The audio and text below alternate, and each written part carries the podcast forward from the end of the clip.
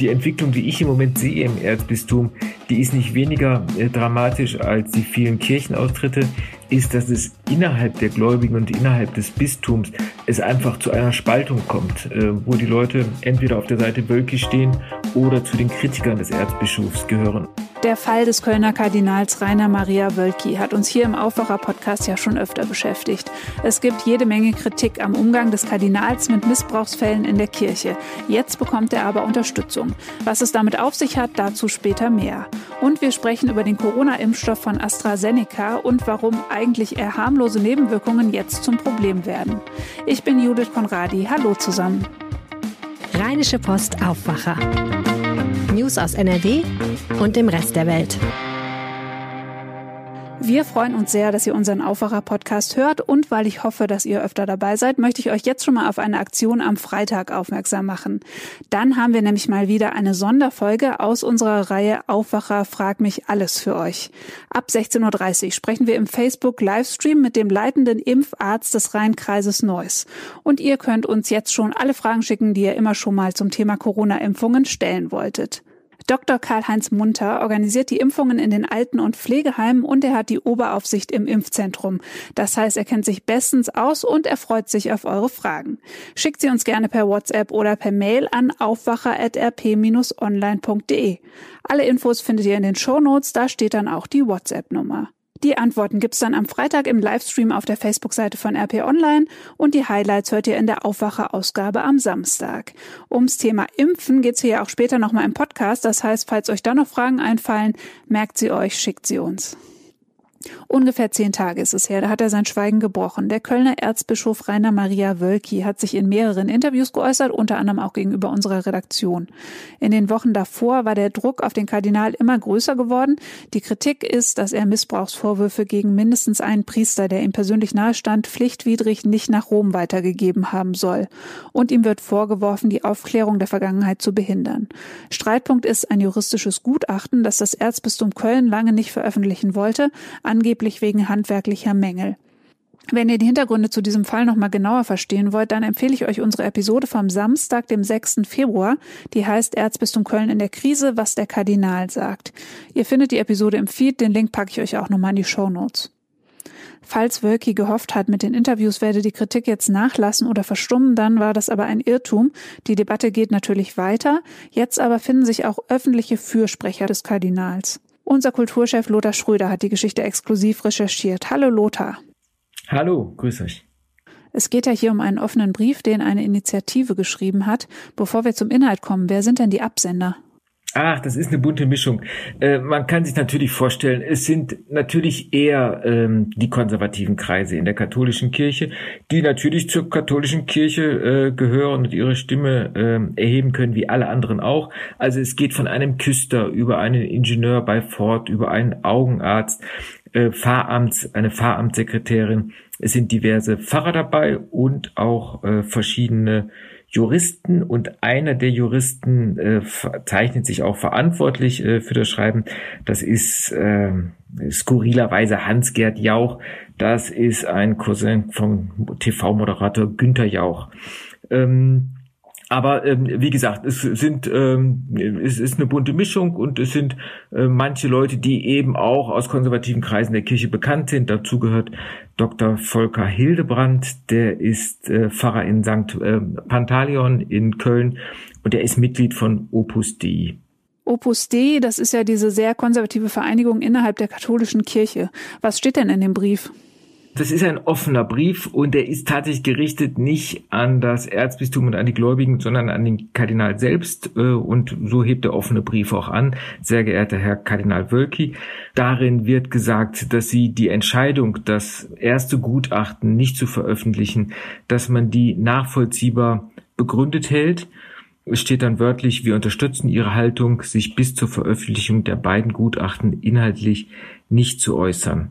Es wird aber auch gesagt, wir verstehen den Unmut über die verzögerte Veröffentlichung, ermutigen aber den Kardinal in seiner Haltung, die er bisher eingenommen hat, Zitat, standhaft zu bleiben. Also es ist eine Fürsprache und eine Unterstützung des Kardinals, der seit Wochen, wahrscheinlich sogar seit Monaten in der Kritik steht und sich überwiegend äh, zurückhält aus der Diskussion. Standhaft ist ja eine interessante Formulierung. Hattest du bisher den Eindruck, dass es Kardinal Wölki an Standhaftigkeit mangelt? Doch, er ist leider standhaft geblieben in der Art und Weise, wie er kommuniziert. Die Kommunikationspolitik ist wirklich ein Problem des Erzbistums bis hin zum ersten Gutachten, das weiterhin unter Verschluss bleibt äh, mit dem Hinweis, dass es methodische Mängel gibt, ohne dass man die methodischen Mängel jetzt im Einzelnen auflisten kann, weil man dann das Gutachten ja veröffentlichen müsste. Das ist die große Krux und es wird bis zum 18. März, an dem das neue Gutachten vom äh, Kölner Strafrechtler Björn Gerke veröffentlicht wird, wird es weiterhin diese Diskussion geben. Es wird vermehrt die Kritiker geben und es wird auch Unterstützer geben. Also die Entwicklung, die ich im Moment sehe im Erzbistum, die ist nicht weniger äh, dramatisch als die vielen Kirchenaustritte, ist, dass es innerhalb der Gläubigen und innerhalb des Bistums es einfach zu einer Spaltung kommt, äh, wo die Leute entweder auf der Seite Wölki stehen oder zu den Kritikern des Erzbischofs gehören. Und das ist eine auf lange Sicht gesehen und für die Zukunft äh, gesehen nicht weniger problematische Entwicklung. Am Anfang unseres Gesprächs hast du ja gesagt, dass die Fürsprecher des Kardinals eher konservative Katholiken sind. Verläuft da auch diese Trennlinie, also zwischen den konservativen und den liberaleren Gläubigen? Ja, das ist genau die, die Trennlinie, die sich dann nicht nur im Erzbistum abspielt. Wir haben ja parallel äh, zur Aufarbeitung des Missbrauchs seit anderthalb Jahren die Reformbemühungen des synodalen Weges.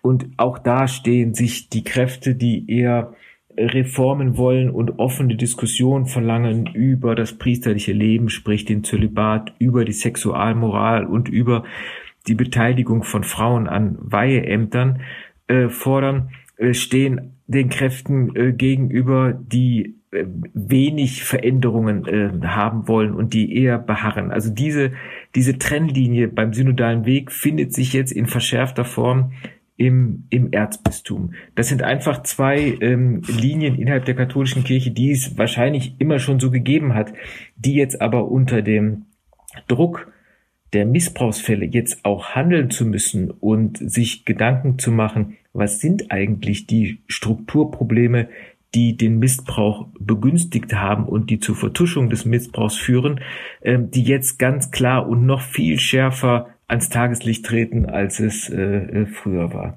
Es hieß immer bei den Missbrauchsfällen, äh, das sind das sind keine Einzelfälle, das konnte man anhand der großen Zahl ja auch gar nicht mehr behaupten, sondern es sind Strukturfragen. Nur welche Strukturen sind damit gemeint und wie kräftig oder wie, wie zuversichtlich ist die Kirche, diese Strukturen dann auch wirklich ernsthaft anzugehen. Danke, Lothar. Dann warten wir mal weiter auf den März. Und bis dahin werden wir noch viele Diskussionen haben.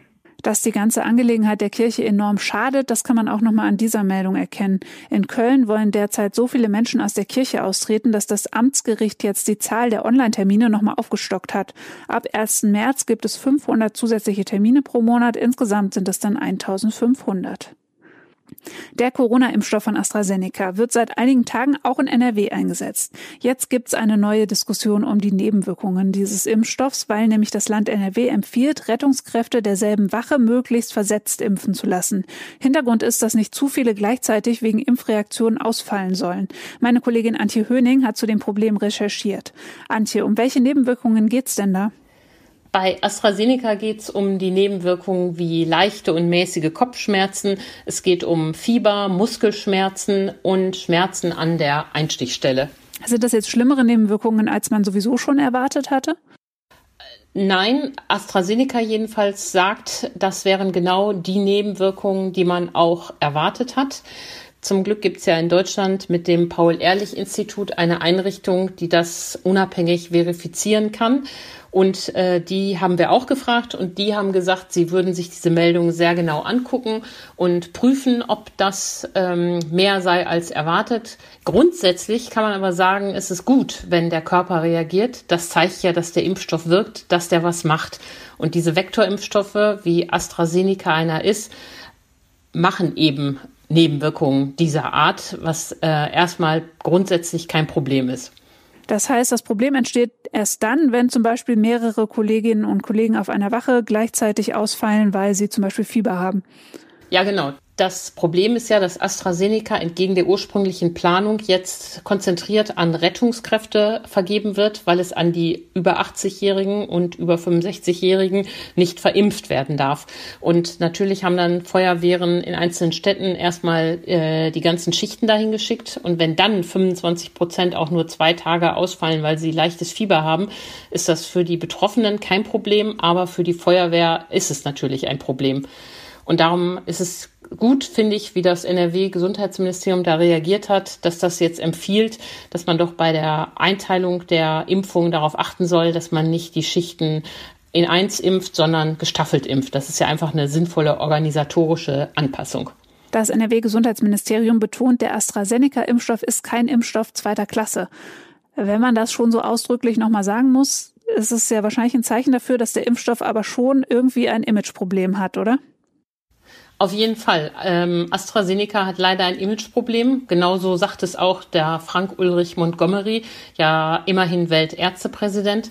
Er betont nochmal ganz deutlich, der Impfstoff ist genauso sicher wie die anderen und ähm, hat auch nicht äh, mehr Nebenwirkungen aber er hat eben ein Imageproblem und dazu hat ähm, AstraZeneca teilweise auch selbst beigetragen, weil sie ja bis heute nicht so richtig aufgeklärt haben, wie das Problem mit den Dosen ist. Also es gab ja Untersuchungen, ähm, Studien, danach, wonach äh, eine kleinere Dosis besser wirken sollte als eine große. Das ist bis heute nicht richtig aufgeklärt und dass die nicht an Älteren getestet haben, ist natürlich auch doof. Jetzt wirkt es ja so, als wäre der Impfstoff für Ältere nicht geeignet, aber er ist ja nur deshalb in Deutschland nicht für Ältere zugelassen, weil sie halt keine Studie gemacht haben. Und so kommt eins zum anderen und ähm, ja, jetzt hat echt AstraZeneca ein Imageproblem und das ist eigentlich ärgerlich, weil wir natürlich allen Impfstoff brauchen und solange der Impfstoff noch knapp ist, äh, umso mehr. Witzigerweise oder bedauerlicherweise ist es inzwischen sogar so, dass äh, wir viele Dosen im Keller liegen haben. Ähm, das RKI hat ähm, 346.000 Impfdosen gemeldet und bislang wurden erst 65.000 geimpft. Ähm, da zeigt sich schon, ähm, wie die Nachfrage da doch sehr zurückhaltend ist. Was weiß man eigentlich inzwischen dazu, wie der AstraZeneca-Impfstoff gegen Mutationen wirkt? Ja, gegen die britische Mutation wirkt er laut AstraZeneca mit 75 Prozent. Ähm, das ist ja ganz ordentlich, da lohnt sich die Impfung auf jeden Fall. Unklar ist, wie er gegen die Südafrika-Variante wirkt. Südafrika selber hat ja die Verimpfung mit AstraZeneca gestoppt, weil sie sagen, der würde fast gar nicht wirken ähm, bei ähm, gegen leichte Erkrankungen. Da habe ich auch mit dem Chef der Ständigen Impfkommission drüber gesprochen, dem Thomas Mertens, und der sagt, wir müssen erstmal Zahlen sehen. Nur eine Pressemitteilung alleine hilft da gar nichts, um beurteilen zu können, wie die Wirkung ist und welche Schlussfolgerungen man da für Deutschland rauszieht, muss man die Zahlen kennen. Also auch hier einmal mehr ähm, der Ruf, äh, macht es wissenschaftlich sauber, kommuniziert transparent, ähm, damit fair entschieden werden kann und keine Verschwörungstheorien entstehen, keine Imageprobleme entstehen, aber natürlich auch alle berechtigten Sorgen ähm, abgefangen werden. Vielen Dank, Antje. Sehr gerne. Und jetzt die Nachrichten aus der Landeshauptstadt von unseren Kollegen bei Antenne Düsseldorf. Hallo. Guten Morgen. Wir sprechen heute Morgen über den Düsseldorfer Einzelhandel. Dann sprechen wir über Arztbesuche in Zeiten von Corona. Und dann geht es noch um den Düsseldorfer Katholikenrat. Die Händler in der Düsseldorfer Innenstadt haben Hoffnung auf die Zeit nach dem Lockdown. Diese Hoffnung basiert auf der aktuellen Passantenumfrage des Handelsverbandes. Gut die Hälfte der Befragten will demnach den lokalen Einzelhandel ganz bewusst unterstützen. Mehr Infos von Antenne Düsseldorf Reporter Dennis Grollmann. Der Handelsverband hat letzten September rund 500 Menschen in der Stadt angesprochen und sie gebeten, das Shopping-Erlebnis in der Innenstadt zu bewerten. Ähnlich wie in der letzten Umfrage gab es wieder die Note gut wobei bei den Themen Sicherheit, Sauberkeit und Parkplätze noch Luft nach oben ist. Trotzdem würden 60 Prozent der Befragten das Einkaufserlebnis in der Innenstadt weiterempfehlen. Das und die Bekenntnis der Befragten zum lokalen Einkaufen nach Corona gibt manchen Händlern in diesen Zeiten etwas Hoffnung. Aus Angst, sich mit Corona zu infizieren, gehen offenbar viele Menschen nicht mehr so oft zum Arzt. Die Uniklinik hat in dem Zusammenhang herausgefunden, dass die Zahl der erkannten Krebserkrankungen während der ersten Corona-Welle deutlich zurückgegangen ist. Tanja Marschall für Antenne Düsseldorf. Um die genauen Ursachen dafür zu ermitteln, müsse es weitere Untersuchungen geben, heißt es von der Uniklinik. Es gebe aber Hinweise aus Studien in anderen Ländern, dass Patienten den Besuch einer Arztpraxis oftmals mit einem erhöhten Ansteckungs Ansteckungsrisiko in Verbindung bringen und deshalb Untersuchungstermine absagen. Die Krebsvorsorge bleibe aber auch in Pandemiezeiten wichtig. Auch Zahlen der Kassenärztlichen Bundesvereinigung zeigen, dass wichtige Vorsorgeuntersuchungen von März bis Mai letzten Jahres um bis zu 97 Prozent eingebrochen sind. Der Katholikenrat in Düsseldorf hat deutliche Worte zum Verhalten der Kölner Bistumsleitung gefunden, was die Aufklärung des Missbrauchsskandals angeht. In einer Pressemitteilung fordert er vor allem Transparenz. Auch hier hat Tanja Marschall die Infos. Wörtlich heißt es, warten Sie nicht, bis Rom entscheidet oder bis Rechtsgutachter Ihnen sagen, was Sie falsch gemacht haben. Nach Jahren des Verschweigens und Leugnens erwarten die Menschen in unserem Bistum endlich Klartext und konkrete Schritte der Verantwortung. Verantwortung. Man knüpfe nun hohe Erwartungen an die Veröffentlichung der neu beauftragten Studie im März. Ein Text mit geschwärzten Namen oder eine nur auszugsweise Veröffentlichung sei nicht akzeptabel. Und soweit der Überblick aus Düsseldorf. Mehr Nachrichten gibt es auch immer um halb bei uns im Radio und rund um die Uhr auf unserer Homepage antennedüsseldorf.de. Und jetzt noch ein Blick auf die Themen der nächsten Tage. In Bielefeld soll am Mittwoch das Urteil in einem Prozess um einen versuchten Mord unter Schülerinnen fallen. Eine 15-Jährige soll im April 2020 eine Mitschülerin bei sich zu Hause mit einem Messer und durch Tritte lebensgefährlich verletzt haben. Die Staatsanwaltschaft geht von einer Tat aus Wut und von verminderter Schuldfähigkeit aus. Außerdem schauen wir schon einmal auf nächsten Montag. Für die Eltern von Kita-Kindern gibt es nämlich neue Infos. Ab dem 22. Februar können alle Kinder in NRW wieder in die Kindertagesstätten und die Tagespflege kommen. Das hat NRW-Familienminister Joachim Stamm angekündigt.